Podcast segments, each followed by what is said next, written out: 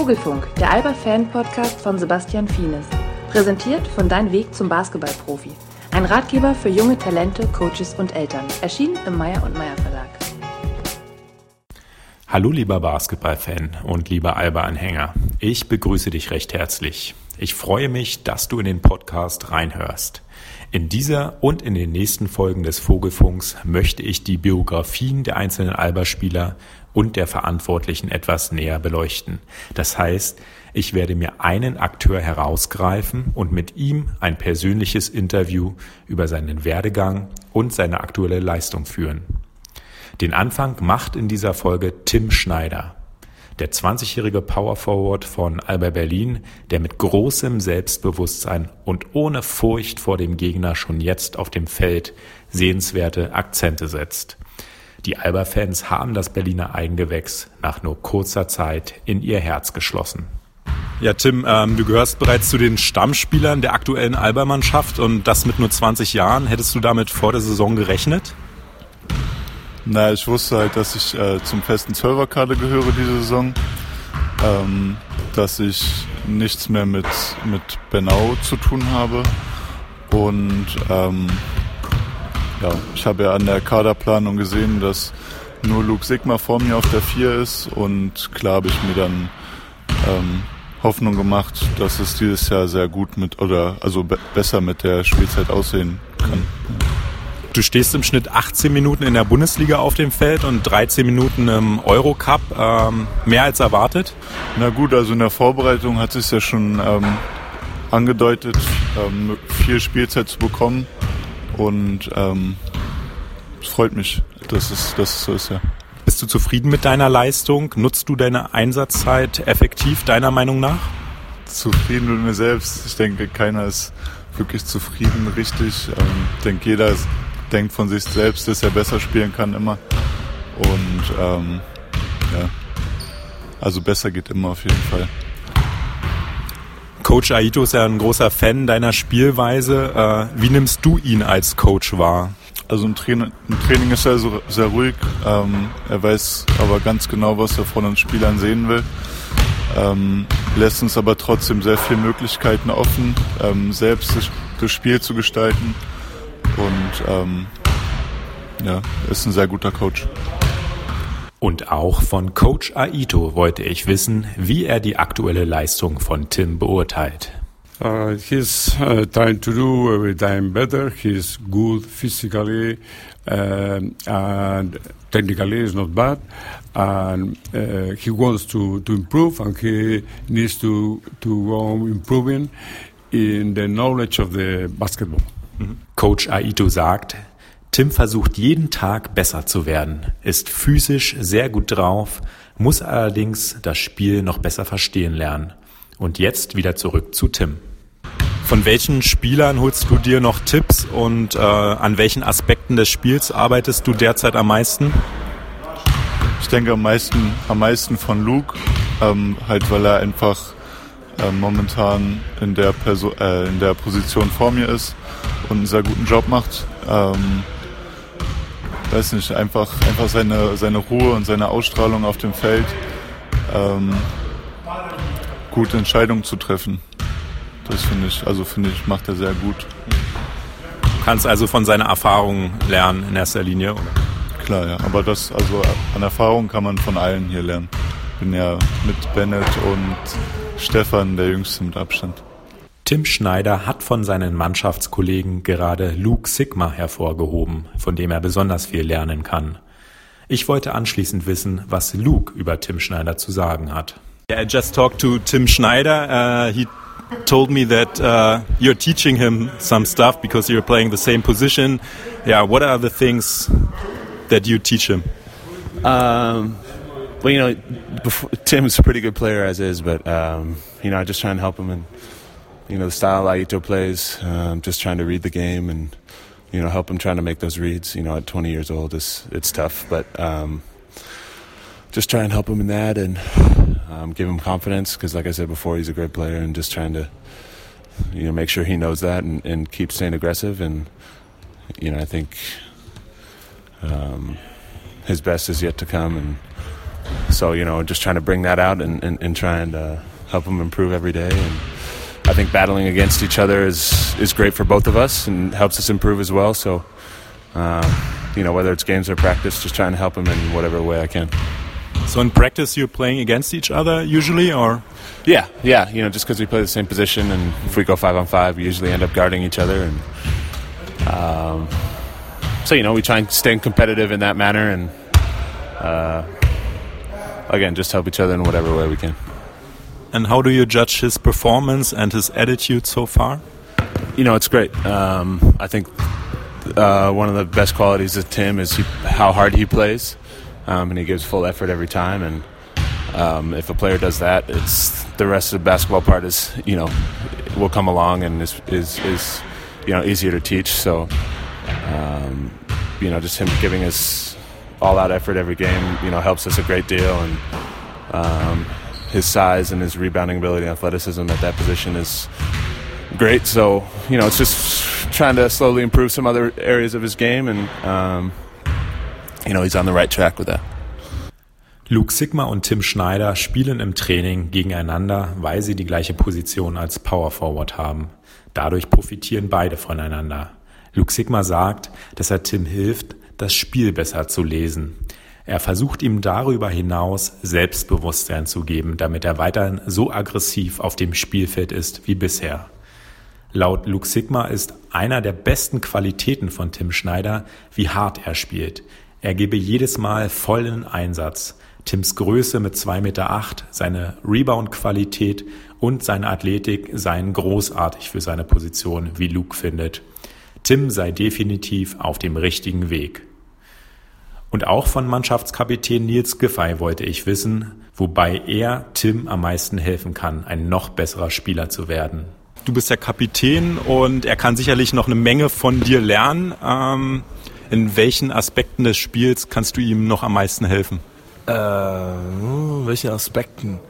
Ich glaube einfach so, im, dadurch, dass wir uns im, im Training ganz gut, ähm, ganz gut battlen können, ist es einfach so die, die tägliche ja, Härte ist, ist nicht das richtige Wort, aber so die tägliche Intensität, die man einfach an den Tag legen muss. Und ich glaube einfach, einfach kommunikativ zu sein. Aber dass du halt mit den, ähm, mit deinen Teammates viel kommunizieren musst auf dem Feld, auch abseits vom Feld. Und dass er da, glaube ich, noch mehr aus sich rausgehen kann. Mhm. Also das ist so, wo er noch das größte Potenzial hat, ähm, so Kommunikation auf dem Feld, in der Verteidigung und auch im Angriff oder was sind so die, an, die Sachen, wo du denkst, wo er noch das größte Entwicklungspotenzial hat? Ja, ich glaube einfach, dass er, äh, wenn es darum geht, einfach irgendwie in seiner Rolle auch ein Leader zu werden, dass er da einfach ähm, eine ruhige Person zurzeit ist und einfach da noch, noch ein bisschen mehr aus sich rauskommen kann, einfach noch einfach seine ja, seine, seine Meinung noch mehr zu Sachen beitragen kann und auf dem Feld, auf dem Feld noch mehr lautere Präsenz hat. Das hilft dir auch, glaube ich, als, als jüngerer Spieler. Wenn du das irgendwann, das irgendwann klickt, dass, ähm, ja, dass du einfach teilweise wirklich in der Defense laut sein musst, mit Leuten reden musst, immer kommunikativ sein musst. Ja, für mich als Außenstehenden ähm, wirkt er auf dem Feld sehr selbstbewusst und auch unerschrecken, unerschrocken. Also er hat irgendwie keine Furcht vorm Gegner. Ähm, also da scheint es halt nicht irgendwie dran zu mangeln an, an Selbstbewusstsein, oder? Wie, wie siehst du das? Nee, das auf jeden Fall nicht. Ja, nee, Tim macht einen richtig guten Job. Ja. Er macht einen richtig guten Job, da ähm, nicht sich irgendwie in eine Rolle reinzuzwängen, sondern einfach das Spiel zu spielen, wie es wie es kommt, seinen Wurf zu nehmen und äh, ansonsten halt defensiv wirklich ganz hart zu spielen. Mm. Ja, macht einen richtig guten Job. Ich finde, äh, ja, er kann noch mehr, er kann noch mehr einfach die Situation lesen, wenn er einen kleineren Mann hat, dass er einfach direkt in Low Post geht und ähm, ja, einfach weiter, weiter hart arbeiten. Das kommt mit der Erfahrung dann. Ne? Ja, auf jeden Fall. Du hast es gerade gehört. Die Kommunikation auf dem Spielfeld im Allgemeinen und eine lautere Präsenz, besonders in der Verteidigung, sind für Nils die Dinge, an denen Tim noch das größte Entwicklungspotenzial besitzt. Aber kommen wir jetzt zurück zum Protagonisten der heutigen Folge. Als nächstes lässt Tim Schneider die letzten Monate noch einmal Revue passieren. Ich möchte jetzt mal auf die letzten Monate zurückkommen. Die waren ja sehr ereignisreich in deinem Leben. Ähm, du hast eine erfolgreiche Saison bei Kooperationspartner Lok Bernau gespielt.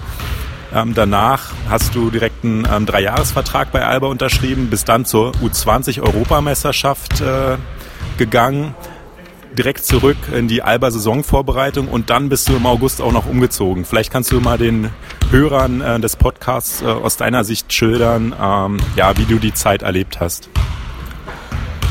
Na, es war halt viel, vieles neu, vieles interessant. Ähm, eine Profi-Vorbereitung komplett mitzumachen, war für mich dieses Jahr auch komplett neu, weil ich halt letztes Jahr noch ähm, zwischenzeitlich bei Benau ab und zu dabei war.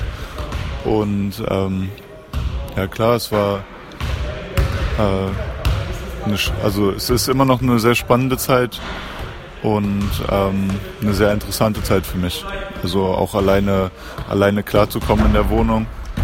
Ähm, auch klar mit Unterstützung von meiner Freundin. Ähm, aber ja, es ist sehr gut. Wie ist die Rollenverteilung bei euch zu Hause? Wer macht was? Jeder, jeder alles. Also wir teilen uns das gut auf. Ja. Wie ist das mit dem Essen? Ja, da ist sie natürlich der Spezialist, ja. Okay.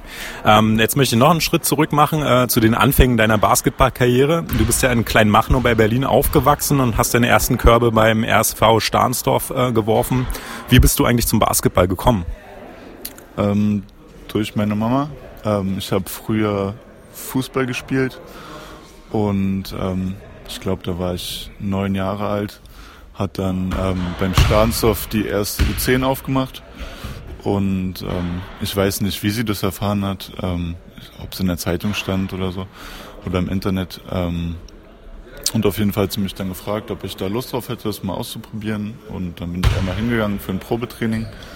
Und äh, es hat mir sofort viel Spaß gemacht und dann bin ich vom Fußball zum Basketball gewechselt. Warst du damals auch schon sehr groß und ähm, war das vielleicht auch ein Grund, deine Größe, dass du jetzt die Sportart wechselst? Das weiß, also das weiß gar nicht mehr so genau. Also ich denke schon, dass es ein bisschen größer war als alle anderen. Ich weiß nicht, keine Ahnung, das ist schon zu lange her. Okay. Ähm, du hast ja auch dann in der Berliner Landesauswahlmannschaft gespielt. Wie hast du die zusätzliche Förderung durch den Berliner Basketballverband erlebt? Ja, sehr gut. Also es war ja am Anfang ähm, noch sehr unregelmäßig Training und irgendwann wurde es dann wöchentlich zu, zu einem Training ähm, wo es dann ähm, aufs Bundesjugendlager, ähm, also wo das Bundesjugendlager dann näher kam. Und ähm, ja, es war sehr gut, halt mit, mit den besten äh, Jugendspielern Berlins zu trainieren. Und ähm, ja, gleichzeitig bin ich ja dann auch auf die aufs SLZB gewechselt. Und ähm, ja, ich denke, es hat mir viel geholfen. Mhm.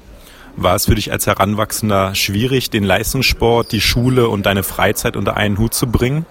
Nee, also weil es ist ja einfach von, es war von Anfang an Teil, also ein Teil davon. Ähm, und ich war das gar nicht anders gewohnt, als, äh, als so viel zu trainieren, weil halt ähm, es halt früh durch durch das frühe Schultraining, also wir hatten ja in der Schule hatten wir Frühtraining und dann abends in, im Verein, ähm, war schon früh viel Training und ähm, ja, deswegen war ich das mehr oder weniger gewohnt. Worauf musstest du am meisten verzichten? Freizeit. Ja. Also das heißt, äh, sich mit Freunden zu treffen, spontan mal, weil du musstest ja abends immer zum Training gehen oder was hat dich das gestört, dass du halt weniger Freizeit hattest als vielleicht andere Jugendliche in deinem Alter? Nö, also gestört hat mich das nicht, weil ich ja ähm, Zeit mit meinen Freunden ähm, beim Training verbracht habe. Ähm, und hätte es mich gestört, hätte ich es sicher auch anders gemacht, aber ähm, ja, zum Beispiel also die Bahnfahrt, weil jeden Tag Stunde hin, Stunde wieder zurück. Es, genau, es frisst halt viel Zeit, aber ähm, ja, also war gut. Du hast bereits angesprochen, du bist dann ähm, zur siebten Klasse dann in das renommierte Schul- und Leistungssportzentrum in Berlin, Hohenschönhausen gegangen. Ähm, wie sah da ein typischer Tag für dich aus? Du hast ja auch schon gesagt, ähm, morgens Training äh, in der Schule, dann abends mit dem Verein. Äh, vielleicht kannst du noch mal detailliert darauf eingehen. Wir hatten ähm, dreimal in der Woche hatten wir Frühtraining. Das war meistens dienstags, mittwochs und donnerstags. Ähm, dann sah so ein Tag aus, dass wir, ich glaube, 7.30 Uhr oder 8 Uhr hatten wir ähm, anfangs noch in der Max-Schmeling-Halle, dann äh, irgendwann hier mit Alba in der Schützenstraße äh, Frühtraining hatten. Und ähm, das hing dann vom Schulunterricht ab, wie lang das Training ging. Und ähm, je nachdem ging es dann zur Schule, Unterricht und danach ging es dann meistens relativ schnell zum Training. Ähm, 2011 bist du schließlich dann zum Alba Jugendprogramm gewechselt. Ähm, wie bist du zu Alba gekommen? Weiß gar nicht mehr so genau. Ähm, ich weiß nicht mehr, was mich dazu bewogen hat, von Stahnsdorf zu wechseln. Ähm, ja, auf jeden Fall weiß ich, dass es mir trotzdem, also dass mir viel geholfen hat, dass mich gut weiterentwickelt hat bei Alba. Ähm, ja. Der Fahrtweg war aber nach wie vor da, weil du in Stahnsdorf gewohnt hast. Richtig, richtig. Ähm, mit der NBBL-Mannschaft von Alba Berlin, also mit der U19, bist du 2014 deutscher Meister geworden. Ähm, welche Erinnerungen hast du von deiner ersten Meisterschaftssaison? Was ist da hängen geblieben? Also viel weiß ich nicht mehr so. Ich weiß halt noch, dass wir, dass die Busfahrt zurück ähm, eine der besten war, die wir jemals hatten. Ähm, dass wir im Bus schon gefeiert haben und ähm, dass wir alle wie verrückt nach der, nach der Schlusssirene aufs Spielfeld gerannt sind und, ähm, und uns mega gefreut haben. Mhm. Vielen jungen Talenten fällt ja der Übergang vom Jugendspieler hin zum Profi schwer. Gerade die ersten ein, zwei, drei Jahre äh, sind ziemlich hart. Du scheinst ja bislang keine Probleme gehabt zu haben. Äh, wie hast du den Übergang gemeistert? Ähm, ich denke, es hat viel mit dem Vertrauen vom, vom Trainer ähm, zu tun. Ich denke, dass ich ähm, davon profitiert habe, dass, äh, dass Coach Aito ähm, uns jungen Spielern viel Vertrauen gibt und, ähm, und, und, und sich auch nicht scheut, uns aufs Spielfeld ähm, zu stellen. Und ich denke, dass es, dass es viel hilft, Spielzeit zu bekommen auf so einem hohen Level wie Eurocup und Bundesliga. Was ist aktuell deine größte Herausforderung? Mir mehr Spielzeit zu erkämpfen noch. Und ähm, mit welcher Einstellung gehst du dann in jedes Training, in jedes Spiel? Wie, wie, wie sieht dein Trainingseifer aus, deine Disziplin? Kannst du da vielleicht mal so einen Einblick geben, in, ja, was die Einstellung angeht? Na, die Einstellung ist so, besser zu trainieren als, als alle anderen. Immer 100 Prozent zu geben und ähm, ja, dem, den Trainern zu zeigen, dass man dass man äh, bereit ist, beim nächsten Spiel vielleicht mehr zu spielen als Luke oder so. Also, ja. Letzte Frage. Ähm, welche persönlichen Ziele hast du in naher Zukunft und auch in der fernen Zukunft? In naher Zukunft möglichst erfolgreich äh, dieses Jahr zu spielen. Ähm, als Team und ähm, auch individuell. Und in ferner Zukunft ähm, mein Ziel ist es, irgendwann äh, Euroleague zu spielen. Okay, dann vielen Dank, Tim. So viel also zu eines der größten Talente bei Alba Berlin. Wenn dir diese Podcast-Folge gefallen hat, würde ich mich riesig freuen, wenn du dir einen kurzen Moment Zeit nimmst, um diese Folge auf iTunes zu bewerten und mir ein kurzes Feedback zu geben, wie dir die Folge gefallen hat. Nur so kann das Format immer besser werden und ich bleibe als dein Moderator motiviert am Ball. In diesem Sinne, ich freue mich auf deine Bewertung auf iTunes. Danke fürs Dranbleiben und bis zum nächsten Mal. Dein Sebastian Fienes. Das war der Vogelfunk, der Alba Fan Podcast von Sebastian Fienes. Präsentiert wurde die Folge von Dein Weg zum Basketballprofi, ein Ratgeber für junge Talente, Coaches und Eltern. Erschienen ist das Buch im Meyer und Meyer Verlag.